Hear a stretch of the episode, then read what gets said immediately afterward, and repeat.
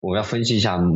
哪些点部的货量最高。那你首先来说，你要先找到这个数据是哪个表里面的数据，然后你要判断这个数据齐不齐，然后你还有一个地方能跑你这个分析代码，跑完了之后你还要做可视化。如果这一切的东西都要线下去做的话，那这个你这一个星期过去，这么小的需求都没做完。但是如果这些东西都线上化了，你只要打开你的那个浏览器，输入你的大数据的一个平台的地址，然后点击分析这个表，然后立马。就根据几个维度，就像用 Excel 一样，把这个图画出来，可能就几分钟、一个小时的事情，你可能就可以把这事情做出来了。所以说，这个就是天差地别，就是你要有一个良好的数据基础设施。欢迎来到 FreeCodeCamp，开启编程之旅，分享旅途故事。大家好，我是米娅。我很开心在今天的节目中邀请了大数据专家商卫青分享他的学习和职业发展经历。他在大学时读了化学和计算机双学位，毕业后先后在创业公司和大型互联网企业负责带领数据团队，现在是一家物流企业的高级总监，带领大数据团队推动企业的数字化。在业余时间，他积极组织本地社区活动。例如，谷歌开发者社区、达沃斯世界经济论坛、杰出青年社区，帮助其他开发者成长，也帮助人们互相链接。他目前还在读博，是非常能折腾的一位同学。你将会从节目中了解他的职业发展历程，以及他对于个人成长、职业选择、数据隐私、工作生活平衡、行业发展的见解。希望你喜欢这期节目，欢迎你关注我们的播客，并把节目分享给朋友。我们一起带给更多人启发和动力，也欢迎你发邮件分享自己的故事。Hello，魏青，好久不见。嗨，米娅，你好，好久不见。那可以先和我们的听众打个招呼啊，也介绍一下自己。大家好啊，我是商卫青啊，我先简单介绍一下自己，我是化学专业出身的非专业程序员，正好赶上大数据的呃飞快发展，得到了一些成长的机会。然后在创业公司和大型互联网公司都经历过不同风格的历练，啊，目前在物流公司的话，带领两百人左右的产业团队，帮助公司数字化。我在业余时间也是一些技术社区的组织者，比如谷歌开发者社区啊，达沃斯世界经济论坛、杰出青年社区等，在社区中和大家一起帮助小伙伴们一起开放、分享、创新，就是比较喜欢折腾一点。对。两百人的团队 啊，那你平时应该会很忙吧？周末是不是也要加班？啊，是啊，现在不是正在公司吗？哦，太好了！所以谢谢你抽出时间来参加这个节目。我了了解你是在大学毕业后就开始做开发工作，对吧？是的，是的。啊，那我们回到这个旅程的起点，你是在什么时候开始学习编程的？可能严格来说，应该是在高中吧，因为那个江苏高考是有呃像信息技术啊，自己可以选几个方向的，当时都是学校选的，然后学校选的是呃 VB，就是现在很多大学也还把它当做二级考试的一个科目的，当时是在高中学的，但是那个时候其实呃跟很多同龄人相比，其实已经很晚了，因为我们的很多同学都是。像初中啊，甚至有些在家里有电脑的，可能小学偏晚一点，家里就可能有点教了。然后我这边其实偏晚一点，然后基本上学的内容啊，主要还是偏背题为主，就是老师教一下这个题该怎么做，然后现场把它做会。其实大部分都是熟练工的感觉。其实那时候不是很理解这个到底是什么意思。可能当时唯一的收获就是每次。上信息技术课的时候，老师都会先教大家打十分钟的啊打字游戏。所以那时候我觉得学的，对对对对，学的最有意义的就是学会了打字，就是学会了盲打。我觉得这个比较有意义。倒是学编程，都是大部分都是靠记忆为主吧，其实不太理解。啊，所以江苏很早就把这个信息技术课纳入高考科目了，就真的还很超前的，嗯。嗯，零几年就就一直这么搞了，因为当时是我记得是打等级，就是必须要 A 还是还是什么，反正你要上一个相对好一点大学，必须要拿 A，所以说这个当时学校还是比较重视的。嗯，哎，你在上学的时候是不是学霸？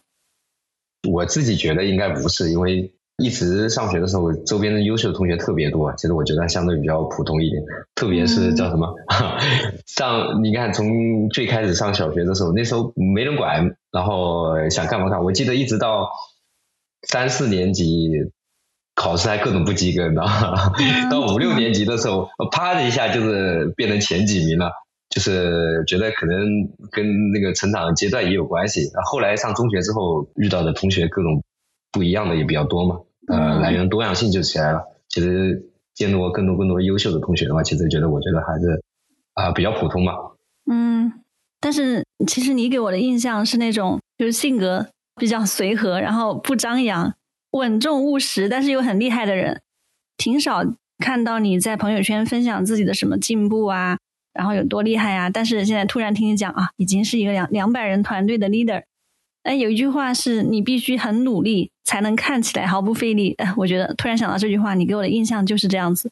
谢谢谢谢，我觉得很大的一个跟契机有关系。其实很多同学，你看我们以前上呃计算机的那些同学，有很多同学，比如说进了一些什么公司啊，或者起步的时候选的方向，后面。比如说做普通的 Java 或做前端，在这个方向并没有什么大的，就是整个技术方向没有什么大的进步，或者没有什么侧重点，那这个其实跟呃运气也有点关系。嗯，运气，另外可能还有就是个人的这个视野，个人对未来的一个判断，以及是不是勇敢的去拥抱变化、寻求变化这样子。嗯，对对对，你这个你这个让我想起了一个故事，就是。大家一起坐电梯，有些人在电梯里做俯卧撑，有些人在上蹿下跳，结果大家都到了 固定的楼层。有些人以为觉得是自己做俯卧撑到了，所以说这个电梯上去；有些人觉得自己上上跳啊，有些人说什么都不做，所以说上去。我觉得跟啊，就是你越越往上，你越觉得跟对大势很重要，但是你自己到底能不能坑清呢？其实不一定。这个我也没有什么特别好的想法，但是呃是努力的找到自己觉得正确的方向嘛。对，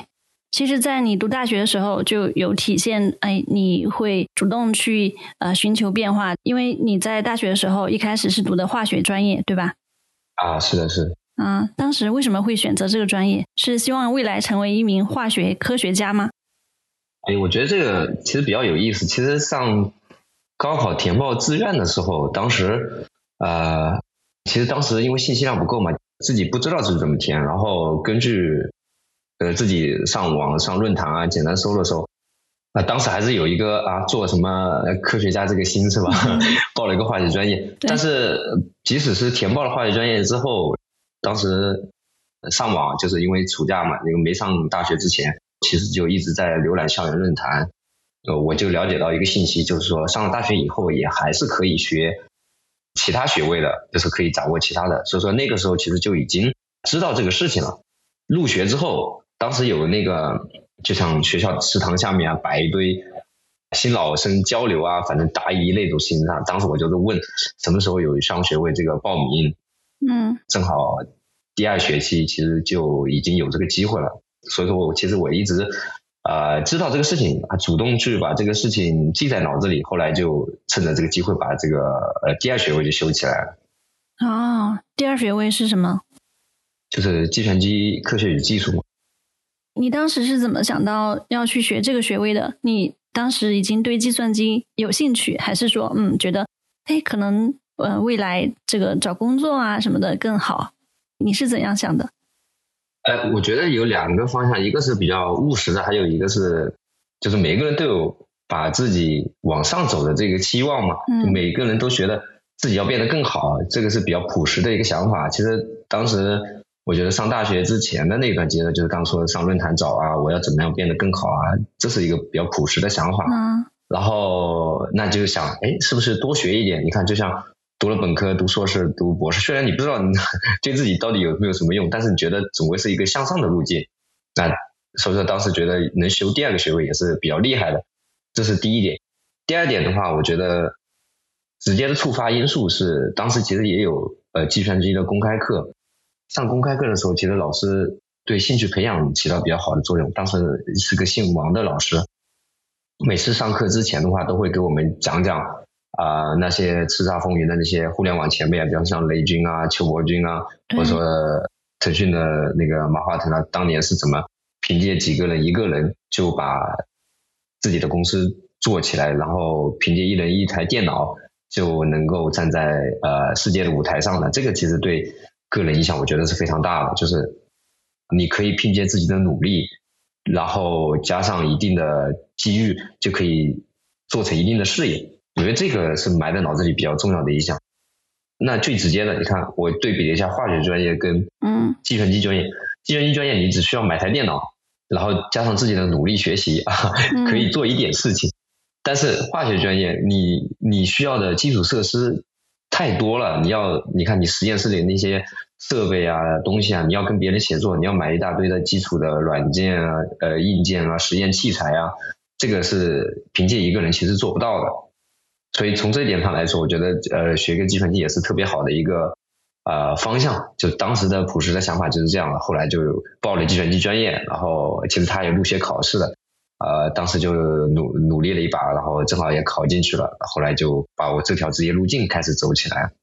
所以你会。一边就是学编程，另一边呢也在这个实验室里面做化学实验。对对对，我觉得其实做化学实验有有些情况还挺有意思。我记得我当时学一些比较有机实验之类的，我基本上看看实验手册的说明，呃，简单看，我说我能特别快，不能说最快，我特别快的把实验做完，其实还是有点成就感的。但是呃，它停留在就是你做这个项固定的事情上，但是你能出什么成绩这方面其实不是很明显，就是。他的成就感体现的不会太明显。嗯，那当时有没有想过，哎，把这个两个领域结合起来学习一下，探索一下，有没有这样的经历？这个想法其实是叫什么？我们呃计算机学院的老师一直倡导的。他觉得，既然你学了第二学位，其实以后就不断的向我们传达，以后的发展方向就是往的复合型人才的发展方向，是对于学生来说价值最大化的方向。当时其实也是想过。这个还是第一个跟呃契机有关，第二个跟个人能力有关。契机的话，其实也没什么这样的机会，因为我们当时的那个学制是周一到周五在就是我们的新校区，我们的化学专业的新校区，然后周六周日在本部老校区学习。我一周一到星期一到星期七都在 都在上课，其实完全没有时间。你是说做一个什么？课题项目啊，或者怎么样的，就是进实验室啊，完全没有时间，这是这是一个比较大的限制。然后第二点呢，就是个人能力方面。那后面做毕业设计的时候，其实老师那边也想做一个什么计算机模拟骨胶原分子之类的，就类似于呃分子模拟这样的一个实验，做点新方向嘛。但那个时候我我自己觉得，第一个计算机像我们这属于入门的，他们教的东西其实跟计算机本科呃传统教育来说只教一半。就是一本书可能教一半，人家教百分之八十九十，我们只教百分之四十五十，其实教的内容很浅，然后也没有实践的机会，这是个人能力方面的问题。嗯，第二个的话，计算机这边我也没机会进实验室，所以说两边其实都不是很擅长，主要靠一个人探索。所以当时老师提这个方向的时候，就毕业设计做化学毕业设计做这个方向的时候，其实呃其实做了两个月，其实也没做出什么成绩，当时就把方向给换了，这个也没做成功。然后反而，反而后来想了一下，做点简单的，正好缺那个叫实践的方式，实践的机会。后来我想想，正好学校里有那个什么考试系统，嗯，也没有什么啊在线考试系统，所以当时做了一个类似于什么物理化学，反正就是选择题啊、主观题啊，给你在线考试系统啊，其实也不难，很简单的，呃，写了一下。也能算结合吧，其实没什么关系，只是一个考试系统，正好把编程能力锻炼了一下。呃，总结一下就是也做过尝试，但是由于契机跟个人能力的问题，其实也没有什么收获。目前是这个样子。哦，就那时候你们是学习 C 语言吗？其实什么 C 语言啊，什么 C Sharp 啊，什么 ASP 啊，什么 PHP 啊，乱七八糟都学，你知道吗？其实当时呃，其实学校里不是不是特别注重你学什么语言。呃，学校里更多注重呃理论知识或者是你的基础能力，什么数据库啊、操作系统啊、数据结构、基础能力培养，反而本科生的实践能力会比较弱一点。然后我刚才说的那些东西，其实都是相当于自学，找了项目之后自己学习了一下，去怎么把它写出来。学校里这方面是锻炼会比较少一点。哦，那当时学习计算机啊这些基础的理论知识的话，有没有你觉得对自己帮助很大的一些课程？我觉得第一个就毕业设计，我印象特别深的时候，因为当时要做，因为我两个学位其实都要做学位论文嘛，那你都要有产出的。当时老师反正给了一些呃论文范本，你们自己去做嘛。大部分都是做一个什么信息系统类似的。虽然你现在看或者说给别人看觉得很简单的东西，但是对于我们当时来说非常难。为什么？你其实都没有什么实操能力，只是学了一些理论课程，真正的写代码都完全没有经验，你都不知道怎么开始。所以第一个毕业论文对我来说是非常重要的，它给了我一个。呃，机会就是强迫你必须要做一个工程性的项目出来，所以这一个是比较重要。当时我记得每一个周周末，呃，在周六周日都是图书馆，反正每个人限借十本书嘛，我把十本最相关的书全部借出来，然后到图书馆或者多到自习室摊开在桌子上面来，没找到一个知识点，反正全部打开，一个个翻。比如说当时想要知道怎么生成生成这个控件啊，界面上怎么增加一个功能啊。当时搞了两个月才把毕业设计做完，虽然现在想非常简单的一个东西，但是因为自己从来没做过，而且我们是跨专业的嘛，平时在新校区也没有人能教你，因为那边全是做化工啊或者是医学专业的学生，没有计算机专业学生，所以这个其实也比较难一点。呃，第一个我觉得毕业论文就是这个毕业设计对我帮助特别大，就是让我真正开始写代码了，而且写一个自己觉得还有点成就感的，虽然。整体来说没什么技术含量，但自己能让自己动手做起来，我觉得这特别重要。第二件事情的话，我觉得就是刚才是问学的什么课程嘛，就数据库，呃，数据库这门课，我觉得呃也是特别重要的，跟我后面说大数据啊、职业生涯还是相特别相关的。嗯。然后记得一个特别有意思的事情，就是因为大上大学嘛，当时期末考试基本上都有一个习惯，跟老师要什么题库啊，要什么。啊，重难点啊！因为我因为我还是那个什么计算机班的班长，我就跟老师要了一下，老师特别开心，他甩给我一个几十页，我记得大几十页的一个呃一个一个 Word 文档，说你们去你们去看吧。发给我之后，跟班里同学一说，每个人都特别开心，然后我就发给他们打印出来了，回去看，打印出来一看几十页，当时就懵了，你知道吗？你们的题目得有几百个题目，后来花了两个星期把那个题目都做完了。然后真正考试的时候，发现原题基本上只有一两题是原题，其他大部分题目都不相关，你知道吗？当 当时当时就觉得哇，这个老师把我们给骗了，因为正常来说，上大学的时候，你看老师给个重难点，基本上原题居多，你知道吗？啊，一看竟然不是，但是最后考试成绩也很好，都是九十打几分。为什么呢？因为把那个几百个题目做完，我都会了，你知道吗？这这个这个课程都学会了。正好平时也就去上课，所以说呃，我觉得这个印象还是比较深刻的，呃，而且这个课程确实很重要，就数据库这个课程，因为你看，不管后面大数据啊，还是后续你要做什么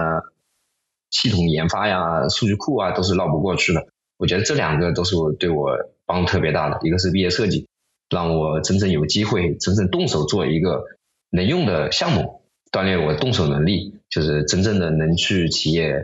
干点活。第二个就是数据库，这一个是应该是特别重要的一项，就是让我整个职业生涯都比较受益的一个课程吧。嗯，啊，然后听起来就是你们当时，你当时的一个学习的资源还是主要基于课本，也没有嗯一些在线的学习资料这样子。在线的，哎，比如说像 FreeCodeCamp 这样的网站，对吧？是是是，完全呃，我觉得也不是没有，就是第一个有可能有，你也不知道，你知道吗？因为那时候像我们这种。化学专业的平时就对这个行业就不了解，然后你只能上网简单搜一搜，你可能连搜索引擎都用的不是那么，可能用的不是那么专业，只会简单的搜一搜，可能你也没有什么交流的对象，这个其实比较可惜的。嗯，比如说当时有 FreeCodeCamp 啊，或者说你们有有这样的在线论坛啊、线下活动啊，那可能是完全不一样的。对，可能会少走很多弯路吧。就听到这里的话，其实我感觉。你整个这个入门计算机，还有后来学习计算机这个过程，还是挺普通的一个这种故事啊啊！我的意思是因为我之前也采访了很多其他的嘉宾，他们可能就是呃很小的时候，比如说小学就开始学习计算机，整个学习的过程，呃，也有很多激动人心的故事，比方说去学习白帽子，然后就找回自己的 QQ 啊什么的。你的这个学习，呃，这个过程会比较朴实一点。那再结合你现在的这个职业发展经历啊，我会觉得你的这个历程中是非常努力的一个状态，就是因为这些努力，然后才达到你今天的一个成绩。我可以这样理解吗？呃，我觉得是，就是努不努力，我觉得每个人都很努力。我觉得总归是你每一步其实都在想着后面你想往更好、更高的地方走。我觉得始终有这个想法，其实是就是一直贯穿着的你。就是你不管你后面做什么选择，你总是有一股上进的心态，我觉得这个是非常重要的。嗯，那在毕业后，你是进入了一家创业公司，而且当时这家公司还是在创业初期。其实，关于应届毕业生是去创业公司还是去一些发展成熟的企业，是一个常被谈到的话题。我们知道，在创业公司的发展呢，往往是会有高风险，因为如果团队不靠谱，对吧？但是呢？这些高风险背后，可能又有很多的，嗯，你可以去涨经验值的机会，就是对应着高收益。那时候你的职业发展规划是怎样的？你怎么会去一个创业公司？呃，我是这么想的，就是首先，现在对自己的定位要认识清楚。我当时的状态应该是，你想一个业余的叫什么？业余的工程师或者业余的程序员。你当时认清楚自己这个状态的时候，其实你第一反应应该是找机会，能有机会锻炼。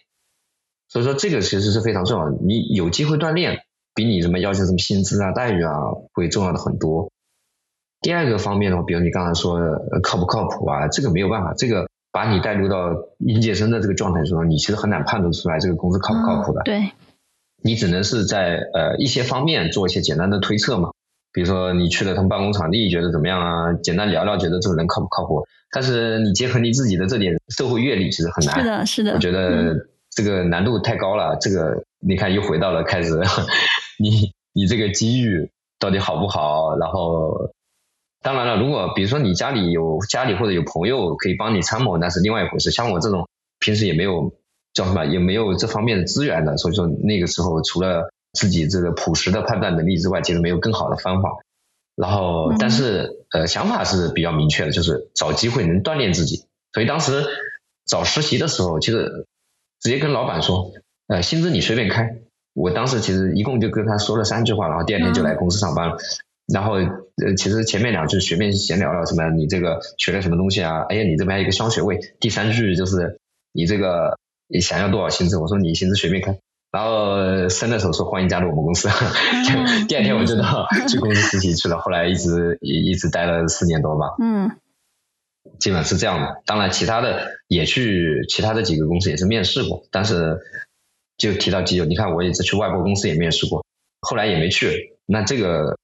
你说当时我有很清晰的判断能力吗？其实也没有。这个所以这有时候也跟机遇有点关系吧。嗯。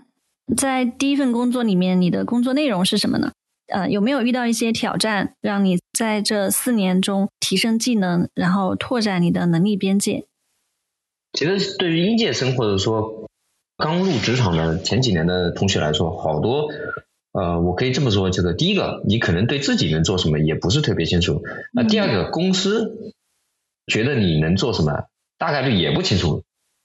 所以说，在这样的情况下的话，其实你有什么事情都尝试一下，是一个比较好的一个呃策略。你看，当时我刚进去的时候，其实也没什么事。我记得前一两周也没啥事情，反正分配一点东西，给你一台新电脑，你自己先把电脑捯饬捯饬环境搞一搞。一周左右的样子，老板给了一个任务，说我这么一个网站有个搜索的问题，查一遍要半分钟以上，然后你去优化一下。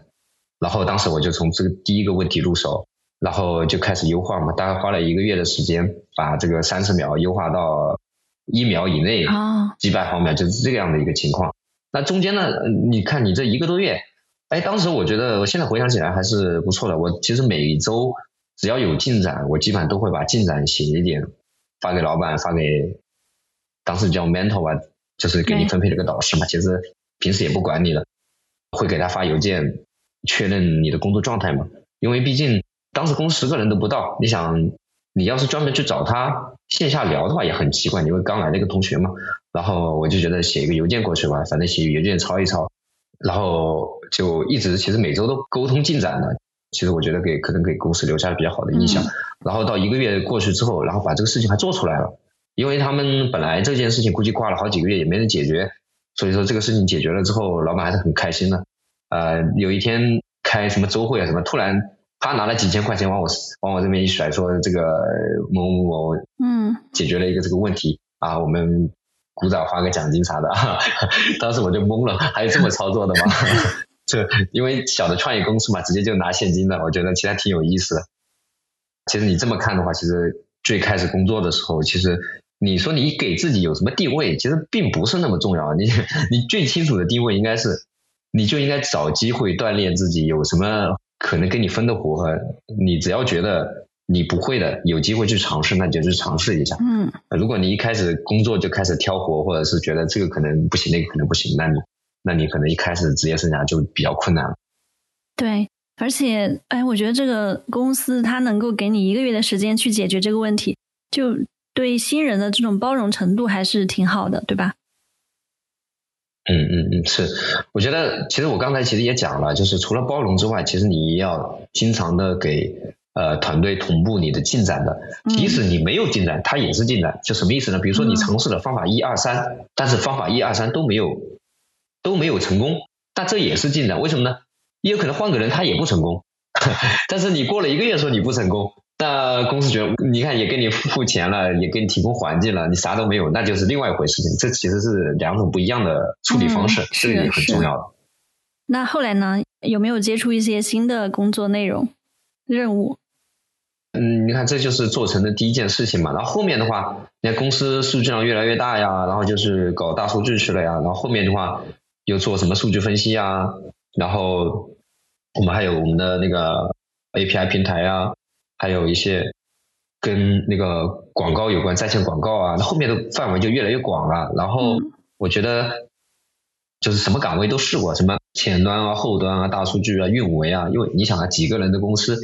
你也不会分那么清楚，只要这个工作需要做的，你都去尝试一下。这个阶段其实就是把所有呃互联网常见的岗位其实都尝试了一遍，都挺有意思的。因为你毕竟什么都不会嘛，那你遇到一个问题，其实你第一反应就是去尝试一下，然后把这个问题解决了。当时是没有岗位这个概念的，嗯，它只有问题这个概念，所以在这个阶段其实就把所有能做的事情都尝试了一遍。然后正好公司发展的比较好，后来也自己组建团队啊，然后做项目啊。其实公司也是在不断的尝试，看怎么样能够盈利啊，怎么样能做好做大呀。个人也是一样的，所以说其实是跟公司一起成长。嗯，所以呃，后来你就作为技术负责人带团队是吧？对对对。嗯，那时候会带多少人的团队？对，那个时候其实呃团队也不大，也十个人左右吧。然后就其实主要是做大数据方向的，因为还有一些同事啊，可能负负责主站我们的数据的主站的主站的开发维护啊。然后我这边主要是做创新类的项目，跟大数据相关的，比如做做营销相关啊，做电商的数据分析啊，等等等。对，听下来我觉得你的这个沟通能力啊，还有你这种做事情的，就是非常的稳。所以，我想在带团队的时候，应该也会有自己不少的经验可以分享。这里咱们可以聊一聊吗？嗯，呃，我是觉得，呃，其实你刚说特别稳，这个可能是刚从刚才事例中觉得特别稳，但这种都是事后总结。其实做失败的或者做的不成功的，其实也很多。然后我个人感觉的话，不管在带团队啊，或者培养团队啊。这点方面的经验，其实我大部分都是在阿里期间啊体会比较深一点，因为毕竟它的组织比较庞大嘛，然后各种培训啊，各种耳濡目染都会比较多一点。然后我自己感受比较深的一点就是，第一个沟通方式吧，就是这些比较直接的，就是你看当时，比如说我们团队里出了一个 bug，如果你这么问团队同学说你这里有个 bug，他第一反应就很不爽。他就说：“为什么一定是我的 bug？你知道吗？你看你这么跟人家说，人家就反感情绪就来。但是如果你换一句话跟人家说，你看我这个是不是我使用的有问题？你帮我帮我看看，哎，人家立马就觉得 是不是我这边产生 bug 导致你那边有问题，你知道吗？所以说这个怎么问，就是怎么沟通，其实还还挺重要的。就第一个沟通方式，就是怎么样能让互相都会觉得可以接受的一种沟通方式。然后这种的话，我觉得第一个不是技巧问题，我觉得更多的是怎么样把互相尊重能够放在自己一个比较重要的位置上。这个其实比较难的，特别是你当了。呃，主管啊，或者行政领导等等等，你有各种职务之后，其实你越很难很难把自己放到跟呃沟通方一样的一个位置，这个其实是我觉得非常难的事情，就是你怎么把呃 leader 跟 manager 分开，给你的岗位，其实公司是希望你能够带领团队做更大的事情，帮助团队取得成功，帮助公司取得成功。它附带的是给了你一些权利，嗯，当然了，有很多责任。但是如果你仅仅的把它当做一个权利的话，其实呃很容易就出现，这个事你为什么做的不好？你这个为什么没有按期能完成？等等等。你看这样的表达方式其实就是啊纯粹的一个呃 manager 的一个职责。但实际上你作为一个 leader，其实你应该带领团队，其实你就怎么样把团队当做你的一员，当做你自己的一部分。你跟他沟通的时候，应该是怎么让他能够。把这个事情完成的同时，啊，不断的成为更好的自己嘛。那这个其实，在阿里里面体现的会比较深一点。光从带团队来讲的话，我觉得这个其实比较难的。其实我也一直在学习，因为大家首先是个人，然后你才能是主管，是各种角色嘛。然后这个其实比较违背人性的，因为给你一个岗位，第一反应就是我有权利了，所以你怎么克服这个呃心态，其实是特别难的。哎，你说这一点就特别的实在。Manager 的话，就是企业中他可能要关注如何去完成公司的业务业务目标。但是就像你说，Leader 他是要和团队一起去成长，然后去塑造自己的领导力和影响力。关于这个 leadership，哎，我们可以呃展开聊聊。你觉得自己在在这个 leadership 领导力这一方面，你有做对了哪些事情？然后逐步的去体现你的领导魅力。呃，从我自己个人角度来讲，我觉得，因为你看，你本身首先你是企业中的一份子，你领导这个团队的目的其实是为了让企业变得更好。你看企业，呃，这边我觉得说点呃可能空泛一点的话，你看企业为什么存在？那它肯定是因为它的运作效率比呃社会上的其他企业的或者是其他的平均的水平要高，所以说它才能给社会做出贡献嘛。那你带领团队的时候也是一样，你你带领团队的话，一定要让你的团队的效率啊，或者是成果啊，比其他团队或者是其他公司的团队效率要高。从这点上来讲，其实你身上的背的压力是很大的。首先你要有拿拿到结果，嗯，那结果对应的其实就是目标。你要让整个团队首先要有目标，让大家能够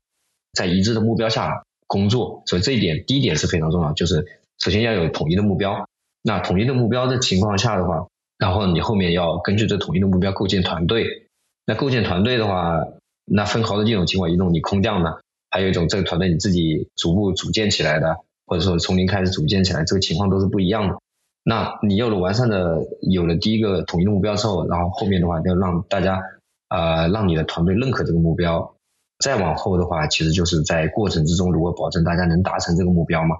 这个第一个叫统一目标，第二个也可以说统一思想吧。第三个就是在追过程的这个过程之中，如何在呃日常工作中的每一步，把呃例行禁止啊，各种你的那个为了达成这个目标，能够把什么能做，什么不能做，然后在一个个的具体行为中体现出来。那这个的话，我是觉得整个过程可能是这个样子的，总体想法是这个样子。嗯，明白。那你刚刚也提到，你们当时是做一些 API 的产品，呃，所以可以向不了解这个领域的人们介绍一下吗？就是什么是 API，然后它的工作原理是什么，以及可以举例说说，啊，比如说作为 API 服务商，你们提供接口的这个过程是怎么样的？呃，这个第一点的话，我觉得可以简单聊一下它是怎么出现的。我们当时最开始公司做创业的时候，其实做各种移动 APP 的。当时尝尝试过好多 A P P 啊，什么点餐的 A P P 啊，什么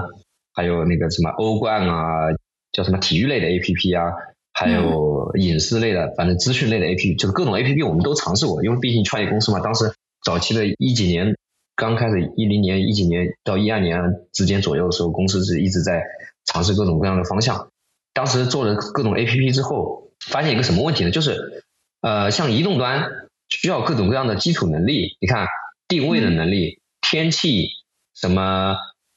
短信，你看这些每个 A P P 都需要。到后面我们做了这么多 A P P 之后，发现，哎，我们既然这些东西都需要，那当时顺手就做了一个这个网站，就是把这些通用的能力集成到一起。啊，其实有点像，比如说像阿里云上提供了各种各样的服务，但是它是 to D 的，就是给开发者用的。所以说我们当时就顺手做了这一个项目。但做了这一个 API 的这个网站之后呢，后来这个其实当时也没投入多少，就反正就是在维护着。其他的项目一直在做各种各样的尝试嘛。然后后来大数据突然兴起之后，哎，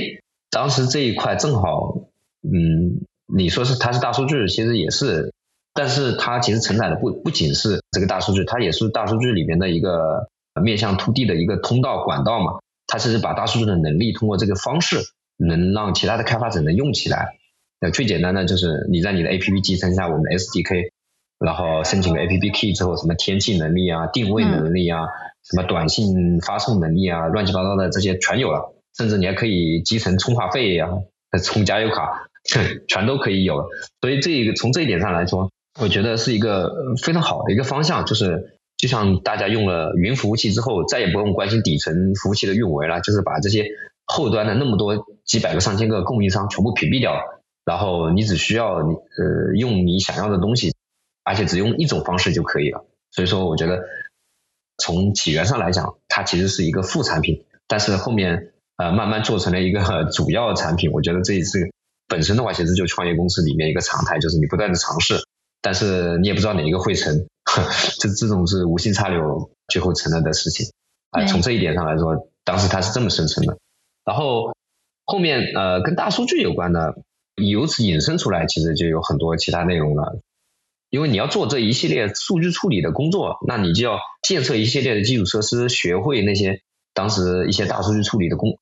能力嘛。当时我们就组建了大数据团队，哎，我们就有了这样的能力。那后面想想，我们能不能做点其他的？当时我们还去跟其他公司合作，做大数据，就是电商的数据处理啊，分析各个各个大的电商公司的行业销量啊，啊，热卖商品啊，等等等。你看，这样也可以给一些其他的公司做一些。数据服务，所以说这个也跟营销啊、你的产品定制，或者说你要做什么样的一个产品投放相关了。这个就是后面扩展开来了。哎，那咱们可以举例说说，呃，就以这个天气 API 接口为例，嗯，制作这样一个接口的过程是怎么样的？当然，现在比如说我们开发者，我们可以直接在这个网站上去调用这个接口，但是在这背后呢，可能涉及到要去搜集数据、清洗数据。这个整个过程是怎么样的呢？我觉得最早期，如果你要开发一个呃应用，然后里面还要嵌入天气功能的话，一个比较简单的，对于个人开发者，就简单的自己写个爬虫，去一些比较正规的网站，比如说新浪啊、呃微博啊，或者说专门的气象网站，你去去爬人家的数据，然后定期的拿回来，然后自己还要把这个数据存下来，啊，你每个人都要搞一份。问题是你弄下来之后，呃，你要保证它的维护的稳定性，其实难度还是不小的。而且数据的丰富程度啊，你是很难保证的。而且比如说对方的网网站改版了，你是不是要跟着改？因为你爬虫是写的针对这个网站的，然后它改了它的界面，改了它的格式之后，你的数据就采不到了。所以说这个维护成本非常高。然后第二个阶段，第二个阶段的话，就是比如说你可以买别人的，或自己做一个通用的服务，就是你自己专门就做这一块。啊，我们也经历过这个过程，就是爬取各种各样的网站，最后把它整理起来，然后自己做监控。比如说你这个网站数据爬不到，立马就起来，要快速的改自己的代码，然后上线，把这个数据啊再重新的把正确的格式爬回来。那这个其实要靠很多人肉的工作在做，要完善监控，然后人家要及时响应。第二阶段就是专门的中间有个服务商。第三个阶段呢，我觉得有可能这种方式有一定合规风险，那我们就跟有天气这样资质的企业合作，哎，我跟他数据达成一样的，就是我因为我量比较大嘛，我就跟他可以跟他达成一样比较好的一个价格协议，然后把这个数据接入进来。基于这一个点的话，其实它就从那个野蛮生长状态到一个相对比较合规的状态了。然后针对下游的开发者来说，他也不需要关心你的数据的来源，反正我只需要直接用就好了。然后稳定性啊，数据的及时有效合规性啊，你也不用关心。基本上可能有这三个阶段吧。嗯，对。然后你刚刚其实也提到了大数据行业的兴起，确实，大数据分析的普及，使得企业和个人对于数据的需求增加，然后为 API 行业带来了发展机遇。那就像前面你说。赶上了大数据的飞快发展，得到成长机会。哎，可以分享一下，就是那几年大数据行业的兴起和发展的状况是怎么样的呢？嗯，这么讲吧，就是其实大数据其实一直有，就是啊，从最开始的话，大家可能把数据都放在数据库里，呃，这个就是往后面有数据库的阶段了，都放到数据库里。然后它分为两种类型的，一种就是线上服务，就是。你的交易啊，那些订单啊，都是通过数据库来管理的。还有一种就是分析型的，就是你有那么多交易，我要分析哪些客户喜欢哪些商品，哪些商品卖得好。然后这两种都是在同一个数据库里面进行处理的。嗯。但是你看，像淘宝啊，或者是这样大规模的大规模的互联网企业兴起之后，你会发现它的客户群，呃，从以前的几万、几十万，啪的一下比几千万、上亿。嗯，这么大的规模的话。你要做分析的时候，你把所有数据读出来，会对线上的系统造成很大的压力，而且他们的查询存储方式是不是针对你分析做的特定优化的？所以说当时你看就遇见这样的问题了，其实它的数据量就不太适合放在在线数据库里面了。然后它最简单的方式，后面把它单独拆出来，把数据单独的复制一份到另外一个系统里进行分析。所以说这个阶段的话，就是我们这个呃最开始有一个离线的分析阶段，就是谷歌的什么三篇论文把存储、计算、查询三个方向都覆盖了。所以说有了一些开源的项目，说第一阶段就是 Hadoop 为主的一个开源项目，通过 MR 呀或者 Spark 等等的，把这个离线的这一步能让大部分公司或者中小企业通过通用的 PC 的这个。呃，普通硬件就能把这个分析的工作做起来了，这是第一个阶段嘛。然后第二个阶段就是，你看刚才我要把数据从数据库复制出来，然后有一系列的加工流程，然后你还要做很多就是环节，这样的过去的话，其实数据的时效性就很差。然后那下面一个阶段就是提升时效性了，就怎么样让数据呃分析的数据是实时出现的，或者说准实时出现的。就第二个阶段就是时效性。然后近几年的话，这最近几年其实都在解决另外一个问题，就是成本跟时效性之间折中。因为做实时计算的话，可能成本是离线计算的，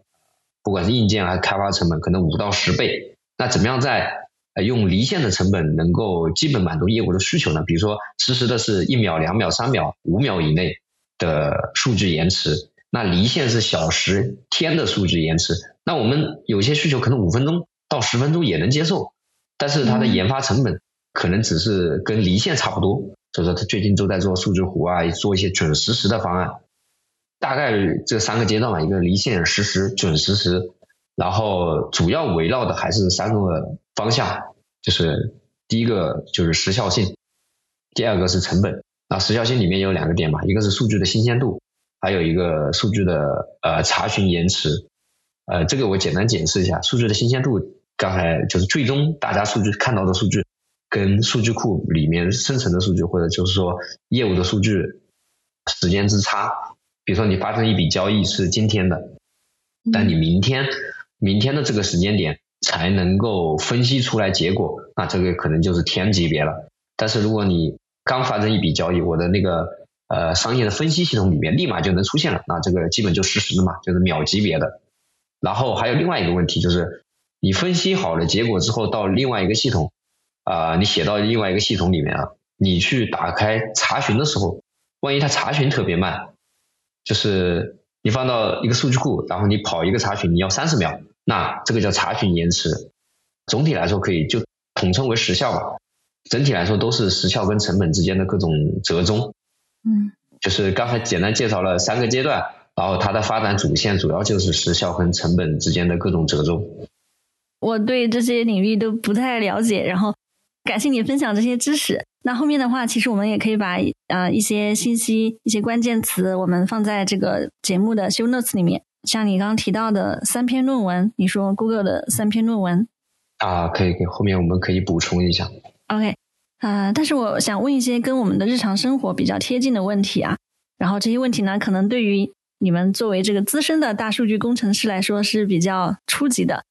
那首先就是多大的数据量是叫大数据？其实这个问题其实大家一直有争论啊。其实你看，从我刚才的那个论述来讲，我觉得你可以这么想，就是比如说你呃，在你的可接触的范围内的单机处理不了的，你都可以统称为大数据嘛。这个什么意思呢？比如说，你看你们公司有九十六核的机器，呃，单机，那我只手上只有八核的机器，那我八核的机器处理不了了，我可以称之为大数据。所以这个其实没有一个。呃，固定的叫法，大家现在都把这个做的比较笼统一点，就是只要啊相对较大了，都是可以成为大数据的。哦，相对较大。呃，甚至我对，甚至我觉得后面其实大数据跟嗯计算机这个两个概念都差不多，就更多的变成的是一种工具或处理的一种模式。以后可能就不单独拿出来讲了，以后可能就叫数据了，因为大家现在不怎么这么区分了，它并不是一个特别大的难点或者是要注意的点了，可能以后就嗯这种说法会越来越少了。你看计算机现在大家越来越没有那么叫什么，就越来越把它当做一个工具了，并不把它当做一个专门的领域去分析了。对，我是说工业界里面，就是你看你现在做什么产品。你默认的情况下，你们会出做一个什么系统？大家就不会隐含的说我要请一些什么计算机专业人才来做这件事，就大家都觉得这是标配。嗯，你看数据也是一样，大家并不会把“大”这个字专门拿出来强调，嗯，就是不是很需要了。就是说，呃，数据处理在所有公司里面都是一个必备的事情，就做数据分析、数据处理啊。然后“大”这个事情，其实基本上被各种各样的。啊，开源的解决方案，各种公有云的厂商都提供了一系列解决方案，它跟用 Excel 没有本质的区别，所以说大家并不会把大字投入更多的关注点了。所以它就是未来是我们这个生活或者是工作中工作中的一部分，对基础设施，就像计算机一样，嗯。对，就像你那个现在的水电，你也不会，就是平时中惦记的水电什么，你也不会关心电量多少啊，你也不关心水量多少，基本上不会花很多心思在这上面，对不对？最多你如果收到账单太多，你关心一下，不然的话平时也不会关心。嗯，还有一个问题是我们作为用户在各个平台上上的数据是怎么被搜集、汇总还有应用的？比方说我们的购物数据。出行的数据它是怎么被整合起来的？我理解，可能这个行业的上下游它有产生数据的公司，比方说 Facebook、Google 或者是阿里，对吧？然后呢，有可能有专门做数据分析的公司，还有购买和应用这些数据去开发自己的自己的 App 这种公司。我想知道，就是我们在各个平台的不同的数据，它是怎么被搜集和汇总的呢？呃，这个问题呢，我是觉得可能跟你的定位有关。首先的话，如果是比如说像大型的商业公司，正常情况它数据内部它是不会对外分享的，正常情况都不会的。所以说，从这点角度来讲的话，呃，我觉得刚才说的隐私的担忧相对应该会比较少一点，它只会用在自己的场景。嗯，这是第一个点。然后第二点的话，对于中小型公司，这个其实风险就比较高一点，因为它可能随时不见。然后这个数据如果是一些敏感信息，它会不会跟别人交换？这个其实是有风险的，因为它还处在求生存的阶段。那这个阶段，他做很多决策的话，可能更多于偏向自己企业的目前的利益的角度来讲。这是第一个问题。第二个问题的话，就是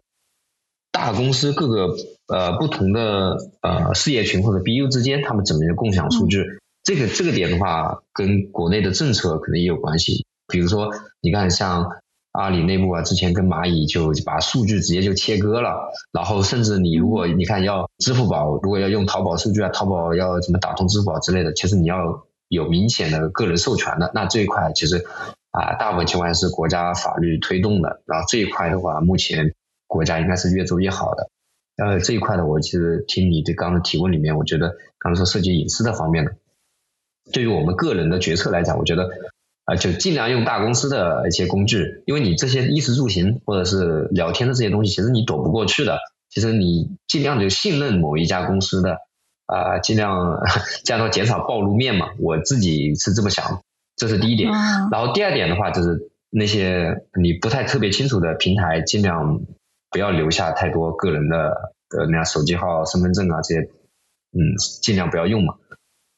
因为你如果判断不清楚，就尽量少用。啊，这是第二点。然后你刚说采集数据的，他们是怎么采集数据的？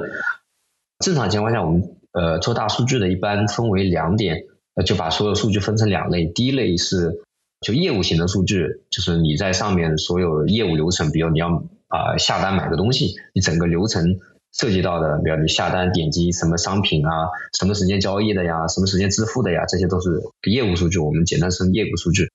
或者是交易型数据。第二点的话就是行为类的，比如你点了这个网页，就比如你什么时候在浏览器上访问了这个网页，第一个访问，比如说你在页面哪个地方做了一下点击，或者说你看了某一个广告，这叫曝光，那点击浏览曝光，或者一些一些，他们还有呃可能会采一些地理位置等等等等等，总体来说分为这三类，啊这些叫行为数据，那行为数据的话，一般都可以做商业行为分析，分析你对什么地方感兴趣啊，哪个地方点的多啊，做。产品优化做个性化推荐，那这种的话，你只要开始访问这个网站，其实它就已经开始跟踪了。所以说，那像那种不明网站啊，尽量少点啊。然后你根据这两类分类，你就知道第一类分类就是业务类的数据，你要填。正常情况下，你登要需要你登录啊，然后需要你自己填一些信息啊，那这种信息是敏感度最高的，就是基本上你登录了之后，所有行为它都把能把你这个人关联起来。那第二类，如果你没有登录的情况下，只是一些行为数据的话，它会在你浏览器留下一个 ID。你下次如果没有清空这个浏览器的话，你这个 ID 还在，它可以把你所有的行为，甚至跨不同网站的行为关联起来。那这一类的行为呢，属于弱关联，但是也可以强关联。为什么呢？你在有些网站登录了，那就把这些 ID 又串起来了。所以说，浏览器提供了一些无痕浏览。你对一些不信任的网站，你要打开隐私模式。来看看完了之后关掉嘛，甚至有些啊朋友可能特别重乎隐私，搞个虚拟机，里面装装一个什么专用的，呃访问一些啊敏感的网站，或者说访问一些自己不信任的网站，会这么处理嘛？啊，简单来说，对于个人来讲，我觉得第一点的话，就尽量把常见的那些需求啊，采用一些大公司的，毕竟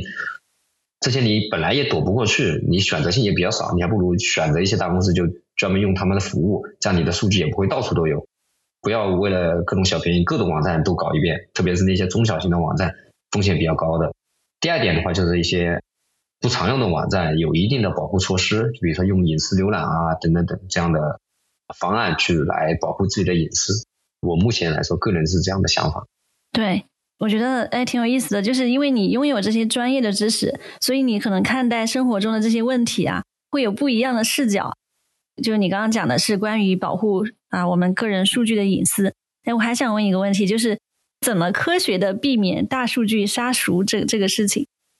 哎，这个问题 问的其实比较难啊，其实你很难避免这件事情。从你个人的视角，其实非常难，基本上很难做到，因为你想，它不像国外，你不登录你也可以下单，这种其实很难。国内你基本上不会这么干，我自己没试过，最早期是有的，就是。你不注册登录也可以下单，嗯，但是正常情况这种很少了，大家都把这个路子封了，就你必须要注册登录才能用这个服务，所以说你个人其实能做的比较少，我自己觉得没什么特别可以做的，能做的有些能做，但是成本过高，你比如说你手机啊，这个人识别符啊，你又不能经常换，你这些成本很高，所以说我是觉得没有特别 特别可以做的点吧。嗯，而且这种呃什么大数据杀熟之类的，目前来说，因为之前也好多人提过嘛，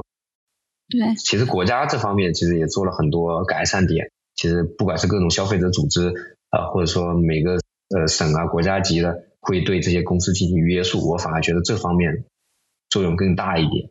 嗯，对，有道理。哎，另另外还想分享一个，就是你知道现在父母就长辈他们会比较喜欢刷抖音嘛？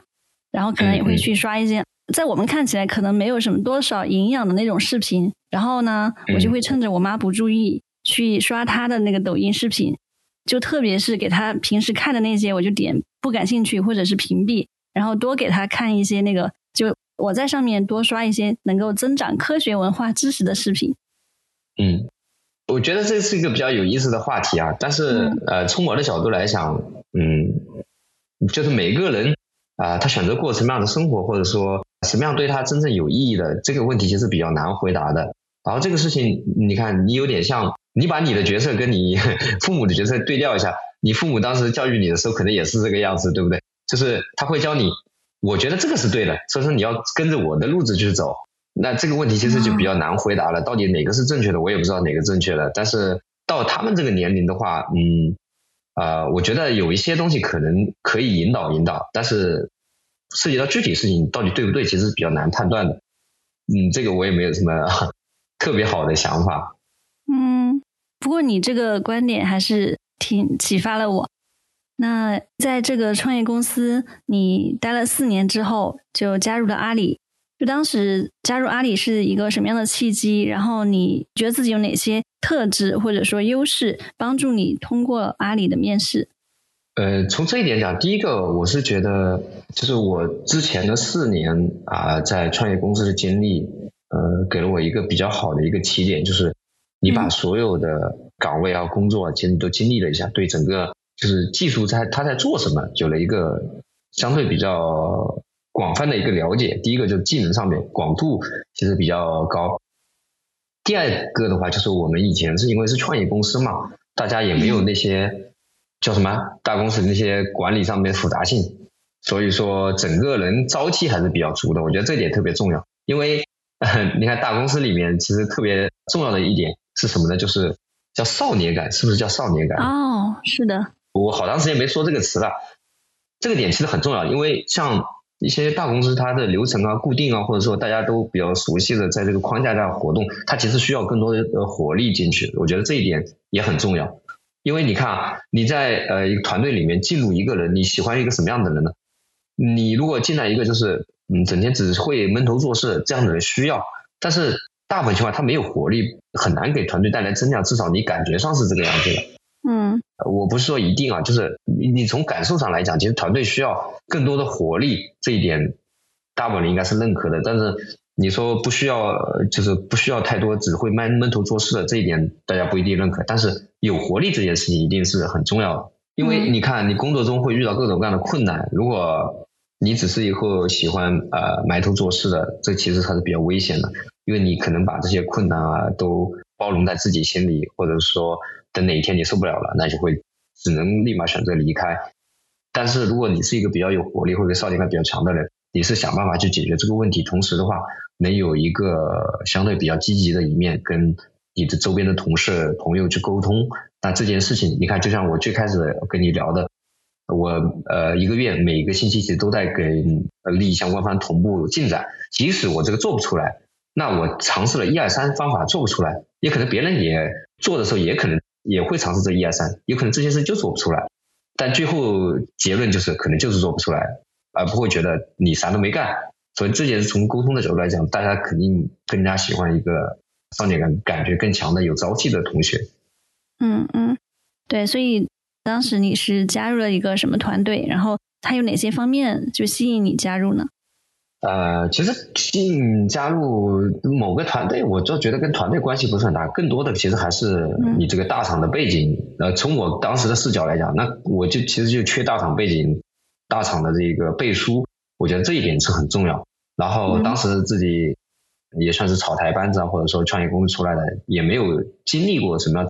像样的大公司的这个管理制度啊，或者说公司流程，所以说我需要这样的一个背景，这样的一个体验，这个是。我去大厂的一个主要原因吧。嗯，就像你说，创业公司它和大公司的这种管理运行方面应该会有很多的不同，所以对你来说应该也会有一个适应变化的过程。那个阶段是怎么样的？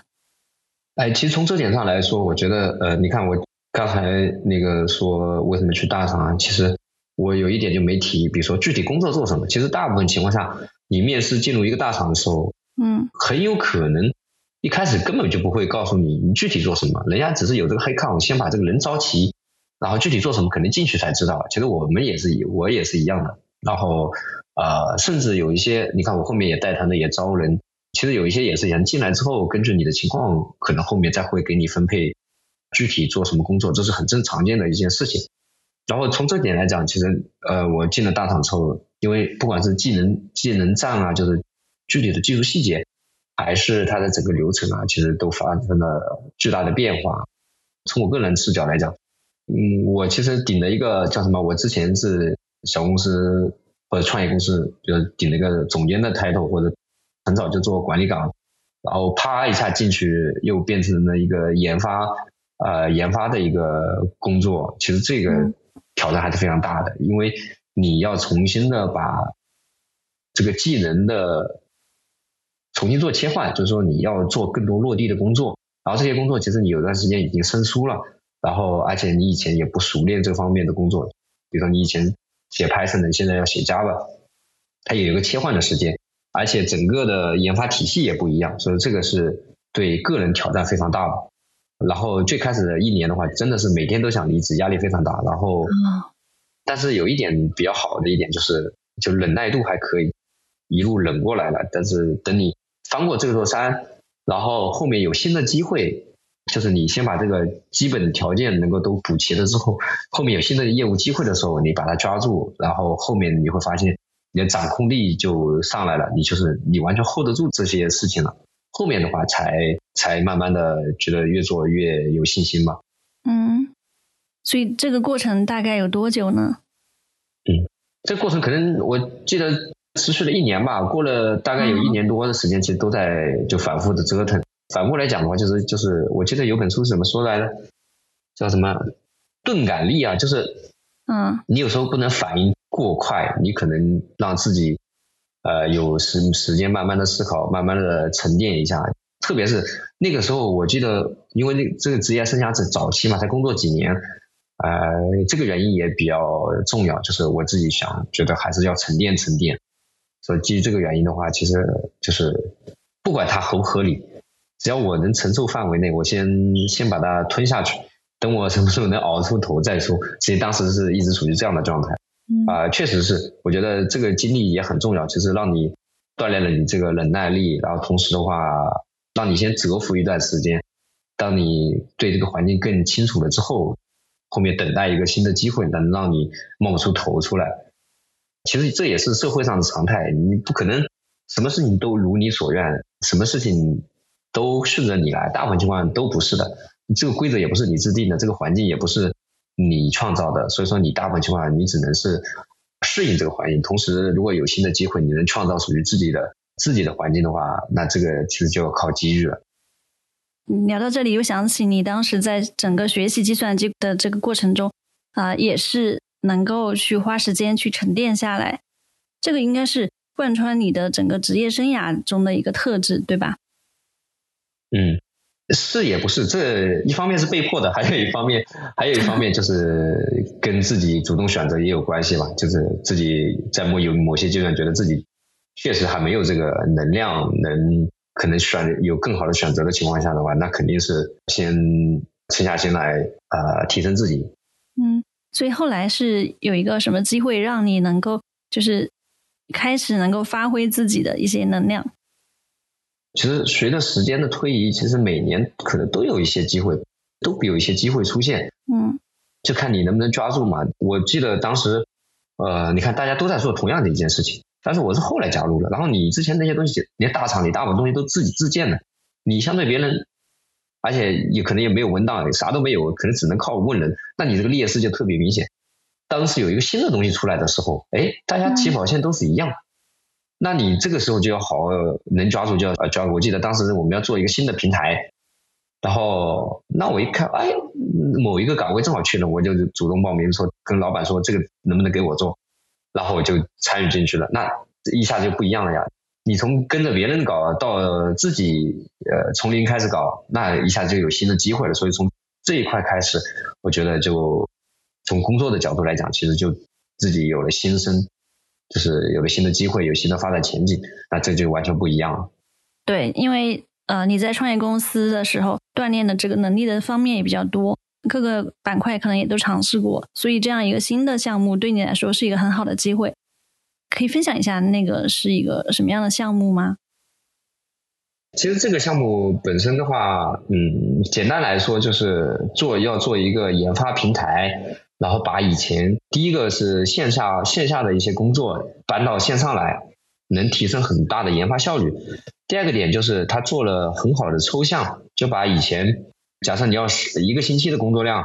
呃，用写 C 扣的方式直接可以缩短到一天，所以说它这个就是从研发成本来说能够大幅的降低。呃，我们整个做研发的，就做大数据的实时计算的研发成本，所以这个项目本身来说是非常有意义的啊，在整个团队也非常受重视，所以我觉得这个项目本身是就起点就特别好，然后又又有机会参与了，所以说对自己也是一个非常大的锻炼。嗯，对。那在这个过程中有没有遇到一些什么挑战，然后可以让你进一步去突破自己啊？呃，确实，你看我们当时我。特别记清楚，当时我们团队里没有人做前端，嗯，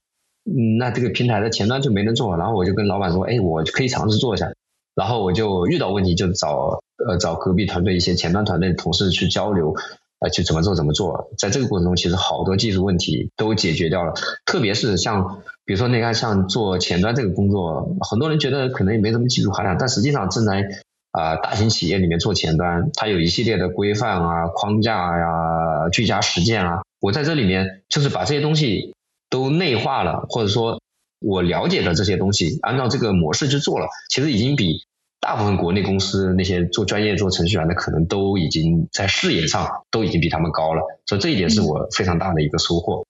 好，所以当时你是你在整体的协调这个项目。哎，也不是，就这个平台类的项目，其实是我们团队的，就是我们整个大行的一个重点项目。然后我只是其中的，算是其中一个研发。嗯，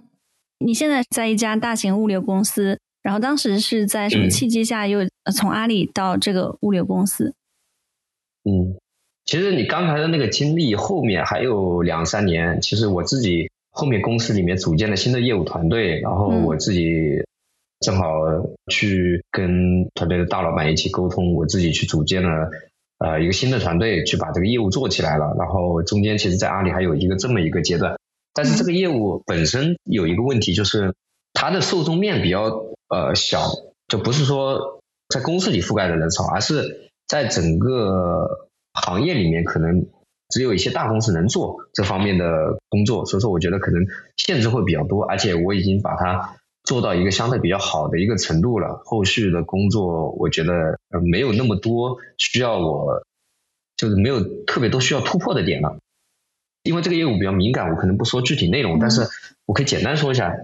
以前他们都是线下工作，然后后面的话，我们把这个系统和数据模型上去之后，我们当时已经超过百分之五十的业绩都是通过我们这个数据系统达成的，所以说基本上对他们的工作。产生了一个变革，就是他们基本上从呃线下工作到依赖数数字化系统来帮他们工作到这样一个程度了。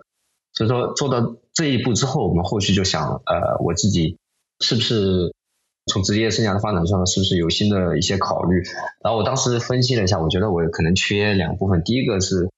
商业现实方面，我觉得我离做商业特别远。你看，一直是研发线的，就是能不能可以。走到实体经济里面去做一些了解更多商业运作，然后直接帮助到公司业务，这是第一点。第二点就是从 scope 的角度来讲，你看像到公司里，呃，虽然我也带了团队，然后实现汇报的人也非常多，但是毕竟它这个组织模式决定了你不可能就是机会，从机会的角度讲，很难带一个非常大的一个团队。然后从这个角度来讲的话，如果你到线下的公司来讲的话，你顶着这个大厂的光环，然后还有这么好的视野是比较好的，掌握了那么多大厂的一些啊方法论啊，那些比较好的一个机会。如果去线下公司能带一个团队推动它变革的话，你的 scope 也会很大。所以说从两个视角，一个是商业 sense，还有一个就是啊自己的 scope 的角度来讲的话，我当时觉得应该是比较好的机会，应该出来看看。嗯。所以，呃，你到这个物流公司之后，你就开始带这个两百人的团队，还是会有一些过渡呢？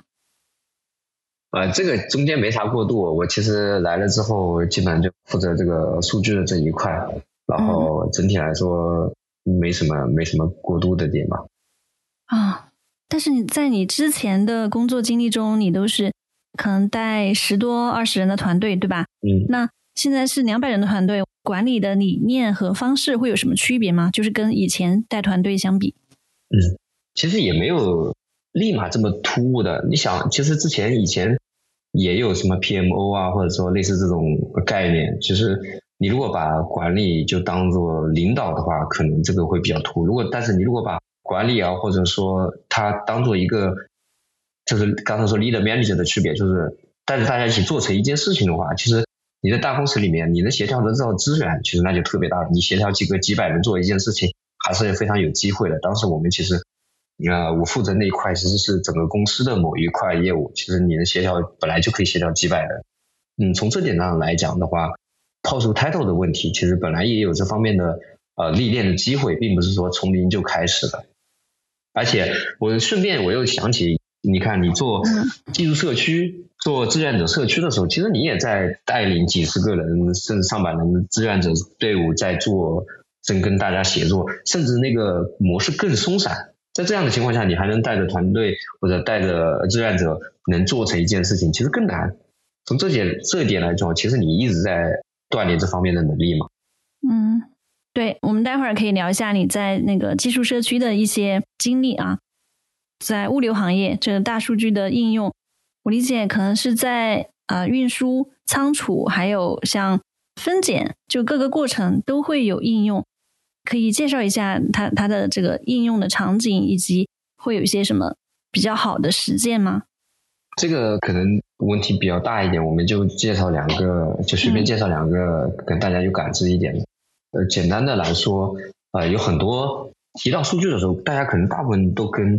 什么算法啊、策略相关的。其实第一个的话，我先抛开这一点来说，首先你能把呃，公司的成本搞对，其实就是一件非常难的一件事情。你每一项成本花在什么地方，对于一个像这种偏线下重运营、重成本的公司来说，因为你看做物流的实体企业，其实呃实际发生的成本啊，物资、人员、车辆的成本其实占了很大的比重。如何能让这个成本在每一个环节非常清晰的能够计算出来，这本身就是非常大的挑战。因为整个你从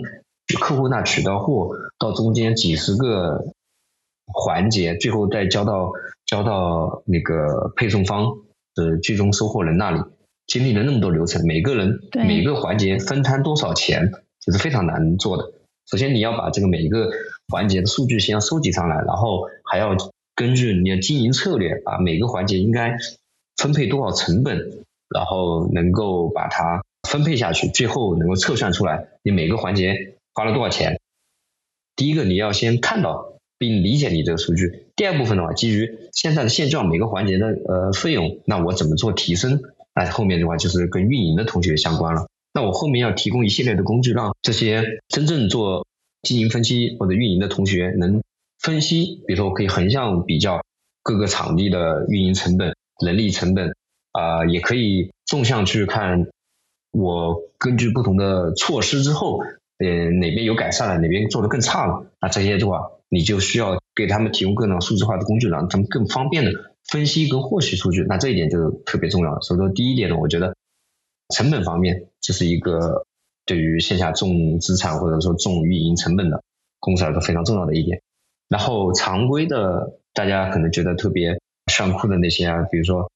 做一些算法分析啊之类的，这个其实其实特定场景也会非常有用。比如说你做路由的路线选择。发车批次的呃选择，那这一块的话，它的前提就是你首先你要数据要准，数据要呃做的足够精细，然后你根据这些数据，然后你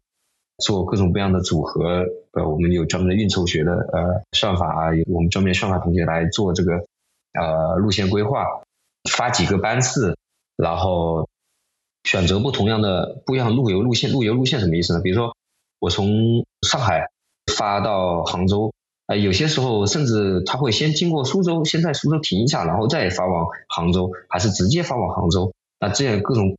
路线的选择，呃，其实很重要的。它基于两个点的考虑，第一个点就是呃，你这个车的满载率；第二个点就就是路线的长短。如果你这个你这个车满载率很低，立马就发出去了，时效性确实很好。但是你这个成本就会很高。嗯，第二个点就是你一定要等到车装满了再发车，那时效性就很差。所以它其实有呃时效、成本两个因素共同制约了不同的选择。所以说，呃，像这种情况下，呃，我们举的第二个例子就是路由啊、发车批次啊等等等各种具体策略的选择的情况下，会用数据跟算法来做分析。嗯，哎，所以你刚刚提到的就是呃成本和效率这两个方面，那这确实是我们作为用户来说，呃，我们在使用这个物流服务的时候。能够最直观感受到的两个方面，那还会有其他的方面吗？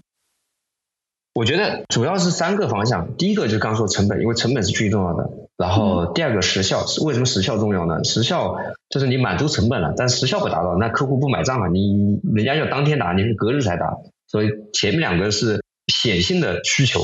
不管是客户还是我们来说都是显性的需求。第三个就是货物安全，嗯，这个是隐性的需求，就是。安全有很多方面嘛，一个是人车厂，就是我们自己内部的安全，保证我们的员工的健康啊、健康啊不受风险啊。还有第二个就是货物的安全，你要保证你的货物完好无损的送到对方去。所以说这三个是非常重要的。那比如说想保证货物安全，你要在整个链路上清晰的把所有环节都能够记录下来，不管是呃有一些，比如你刚刚说的每个我们有一些数据记录，又有一些视频、图片，还有一些。啊，人脸检测啊，货物检测啊，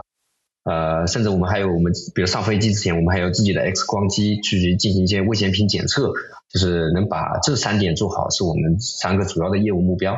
就是成本、时效、安全。啊，那 AI 技术对于物流的影响，就现在你你会有一些什么观察或者探索吗？对，其实我觉得还是从我刚才三个视角出发，比如说呃，成本。那个刚才还有一个时效，还有安全，就是 AI 的话，跟其实跟数据一样，我们你把它当做一个工具来看的话，你看成本的角度，我刚才也举例，怎么选更优的路线，更好的发车批次，能整个运作成本，因为它把那个整个路线的就是长短缩短了，我能以最短的路线送到对面，然后嗯，你看 AI 的话，在路线规划上面肯定有应用场景嘛，然后第二个的话。就是我们在那个时效上面，你看我们刚才还有一个限制，就是说我们要做到时效内，就比如说我要八个小时达，在八个小时达的范围内达成我的那个路线最短、成本最低。嗯，你看我可以选择直接用飞机空运过去，我可以选择用这个大货车发过去。如果能保证时效的情况下，那又发大货车正常情况下成本会更低一点嘛？那这个其实就是就用 AI。用算法做选择的问题。那第二个点，呃，说完成本的话，我们看那个时效。呃，时效点的话，其实从我刚刚说的发车批次啊，到底选什么呃交通工具啊，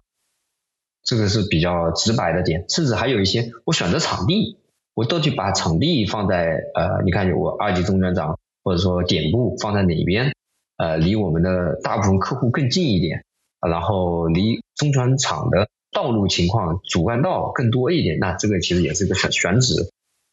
这也是一个比较好的一个应用场景。那刚才说完两个了，最后还要说一个安全的，我刚才也举例了，我们要能识别出呃司机有没有打瞌睡，是不是做一些违规的呃操作，比如说就开车的时候手机接电话，在好多交通场景里面肯定是违规的嘛，那我们这个视觉识别就可以识别出来，然后给大家发预警。发预警完了之后，我们甚至可以在车辆上的麦克风直接播放这个预警，来提醒他注意安全。啊，还有一些货物的安全呀。我们的车厢内也有摄像头，通过摄像头的话，识别这个是不是发生火灾了呀？是不是有什么问题啊？那也可以发生预警。那这些都是我们这个 AI 或者数据方面可以做的点。我之前看到一些消息，就是像那个亚马逊已经引入机器人。在这个货物的存储和分拣系统中，嗯，和人类来协作。我不知道，就是国内咱们这些物流行业在这些方面有没有一些实践呢？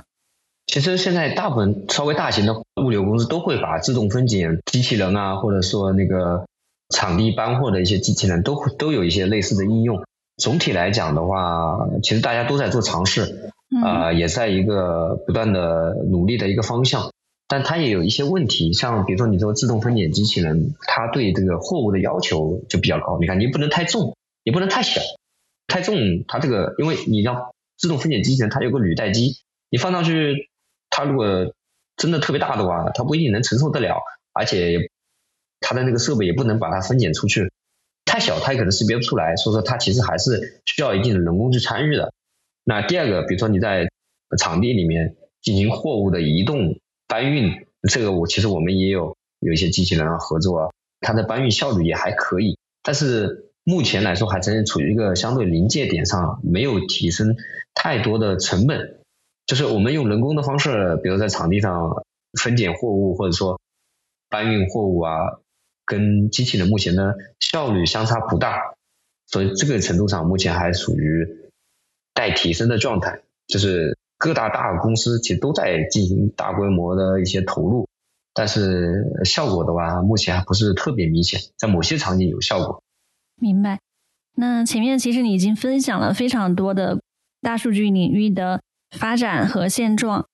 在这个领域里面，还有没有什么问题是你个人期待未来去解决的？嗯，我觉得还是跟我最开始出现，我就整个大数据的发展，呃，要解决两个问题嘛，一个成本，还有一个时效。其实从成本来讲的话，抛开机器的成本来说，这块跟人工成本其实有一点相关性。但是整个呃硬件方面的东西，我不是特别呃擅长，我这边我就不讲了。然后，比如说整个研发链路，从离线、实时、准实时，可能里面的组件涉及到几十个，然后你要学习这么多东西，了解这么多东西，同时整个研发流程也特别漫长。这个其实需要解决的一个点，怎么样用更短的研发链路、更少的组件、更短的时间，把我们的这个数据加工出来，这个是一个非常好的一个方向。第二个点就时效性，就是怎么样能让。终端用户或者说业务龙同学能够快速的分析数据，而不是中间要找产品、要找研发、要等你这个数据产出，而是直接能让我们的一线的业务直接能用到数据。这个其实就把整个数据的时效啊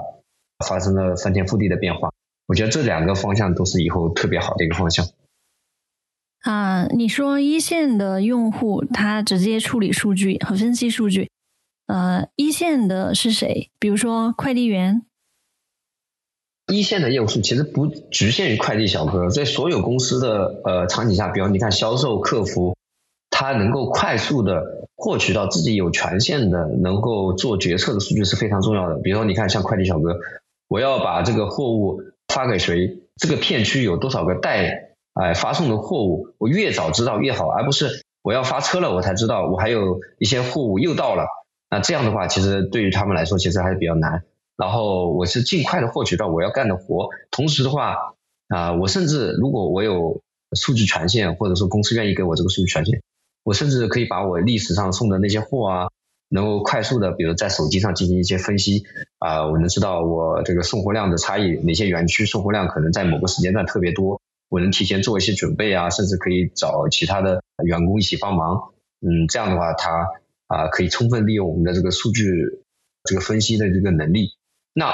直接的问题就出来，哎，那你这事不应该是叫什么公司层面需要解决的吗？其实这个问题真到具体场景的时候，你可以这么讲。但是实际上，你你看，像我们这些坐在办公室里或者说坐在电脑面前的研发，我哪知道他有那么多流程？其实好多流程我们都身边甚至都不知道，你知道吗？你只有你把这些能力充分的发挥给所有的业务的一线人员，他们才真正的知道哪边有痛点。其实最好的方式就是他能获取到所有他能获取到的资源，自己做出嗯更多的业务决策。我觉得这个点特别好，就是这样的话，也许是我们的一线的呃业务同学需要培养数据分析的思维。另外，可能就是开发人员，你们需要提供更嗯全面的支持，对吧？比如说软件方面。嗯，是。其实你要提供更好的基础设施，能让他们有什么想法的时候，快速的啊把这些想法能验证出来。假设我要我要分析一下哪些点部的货量最高，那你首先来说，你要先找到这个数据是哪个表里面的数据，然后你要判断这个数据齐不齐，然后你还有一个。地方能跑你这个分析代码，跑完了之后你还要做可视化，如果这一切的东西都要线下去做的话，那这个你这一个星期过去，这么小的需求都没做完。但是如果这些东西都线上化了，你只要打开你的那个浏览器，输入你的大数据的一个平台的地址，然后点击分析这个表，然后立马就根据几个维度，就像用 Excel 一样把这个图画出来，可能就几分钟、一个小时的事情，你可能就可以把这事情做出来了。所以说这个就是天差地别，就是你要有一个良好的数据基础设施。对。我觉得就是特别期待你们去做这些改进，因为这个不仅是方便了这个一线人员的工作，其实对于我们这些用户来说，呃，应该也会有更好的体验。是的，是的，是的。其实就是所有的终端用户体验更好的话，公司才有生存下去的啊基础嘛。所以说，在提升自己整个公司的效率的情况下，它其实也在提升整个社会的效率。对。那么在工作之余，你有持续的组织社区活动？比方说，在前面你提到达沃斯全球杰出青年社区，呃，还有谷歌开发者社区，对吧？都有组织好几年的活动了。在这些社区里面，你的动力是什么？以及你有什么收获呢？其实有些社区我都组织了快十年了。我啊，昨天看那个叫什么？不知道什么场景下，我点开了领英，领英里面不是有一个什么类似于志愿者什么？我很早之前登记过，我一看时间上面写的九年多了，都快十年了。嗯。然后从这一点上来讲的话，我觉得可能分两个阶段。第一个阶段就是我是以观众的角度去参与这些活动社区，然后觉得自己能够学到东西，然后结交到新的朋友，这一点是非常重要的。就是嗯，你首先在这个社区有了收获。然后第二点之后就是你参与多了之后，因为人家也有需要把这个传承下去嘛，需要有更多的人参与进来，所以说我也有机会参与组织这些活动。然后后面的话就成为了志愿者。那当时的话更多的是觉得这事情很有意义，我我也要可以奉献一点。所以第二个阶段更多是责任了。就第一个阶段是获取，第二个阶段更多是责任啊，因为毕竟啊你挂的这个社群组织者啊，怎么怎么怎么样的，就更多的是责任心。呃，觉得我应该把这件事干好，就是啊非常朴素的一个想法了。嗯，但是你现在应该暂时的退居幕后，然后让更多的新人来来组织这些社区的活动呢？嗯，呃，是的，其实现在呃一方面就是像苏州本地的活动啊，一般我回家会比较少一点。呃，一些新的组织者，他们去组织一些本地的活动，然后每次的线上会议啊，一些组织的活动，我们一起跟他交流沟通。其实我觉得这也是一个比较好的传承方式，有更多呃新鲜血液进来，不管是公司团队还是这样的社区，都是非常重要的。嗯，我想这十年中肯定有很多呃很有意思的事情，或者认识一些志同道合的朋友。但是咱们现在如果挑一件一件事情来分享，让你印象深刻的一件事情，或者现在突然出现在你脑海中的事情，你觉得是什么？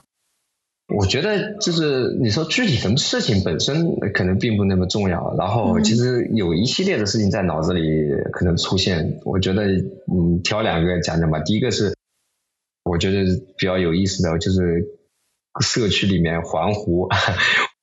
你你看，其实虽然是个技术社区，但是其实我们经常去组织一些户外活动啊。就是你看，它其实除了除了学技术之外，其实更多的其实。是人与人之间的连接，我们并不是只单纯的告诉你我们这边在分享一个技术，而是你看我们的口号开放、分享、创新。我们其实目的是创造这么样的一个场合，让大家能连接。这个是我们主要在做的事情，就是帮助别人做成事情，而不是我们自己做成事情。所以说，我们其实在帮助别人链接，在链接中让他们开放、分享、创新，在链接之中获取的火花嘛，其实。从这一点上来讲，其实我们做什么活动本身的意义并没有呃那么大，因为我们很多活动其实偏入门性质的，或者说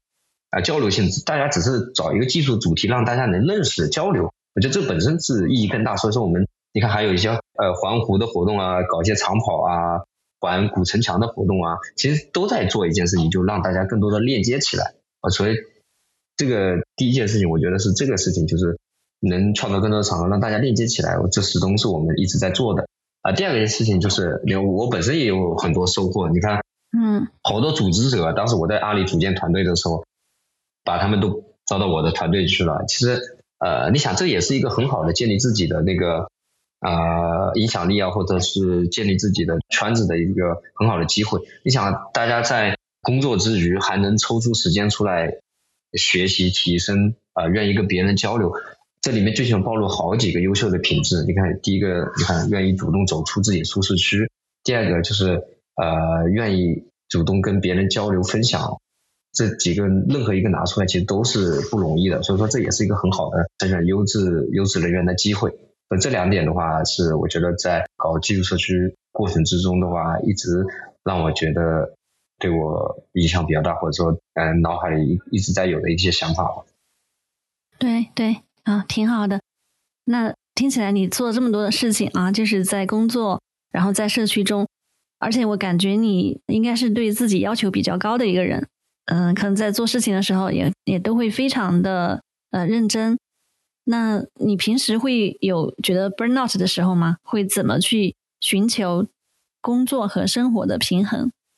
呃，其实刚说什么要求比较高，我觉得这个看阶段，有时候有时候伤起来也也选择躺一会儿，是吧？其实每个人他没有什么，就是每个人都是动态的，所以说你说给某人打个标签的时候，他可能就是某个阶段。然后怎么平衡工作和生活？这个其实我以前在阿里的时候一直在想这个事情，因为当时压力特别大嘛。呃，有一次听了呃马老师就马云的一个采访，他当时其实说其实平衡不了。我当时还觉得你站在这个位置，你当然这么讲，你就希望员工拼命给你干活。后来你看，真正自己做了一个大团队啊，就是你自己有很大的 ambition 啊，你想做一些什么事情的时候，实际上是平衡不了的。如果你目标明确。嗯，你想要做成什么事情，做成一个事业，其实你完全平衡不了，你只能选择在某个人生阶段，你选择做什么事情，就是这个阶段你就投很多精力做这件事情。嗯，基于这个你自己选择自己的人生路径。比如我这个阶段我就要做事业，那可能就是平衡不了。那夸张的时候，其实我可能一个月全都在公司，我可能工作每天工作十几个小时都有可能。那这个情况下，其实你不是单纯的为公司在做事情，其实你是在为自己打拼事业，你在为自己的成长负责任。所以说，我觉得我自己个人观点就是，你如果呃想着平衡工作，呃平衡工作和生活，我觉得这可能本身不是目的。你问这句话的可能潜台词就是，有可能生活对你更重要。那你如果这么想的话，你其实就是可以放开自己，比如说你就选择生活这一点，那你就不用纠结这件事情。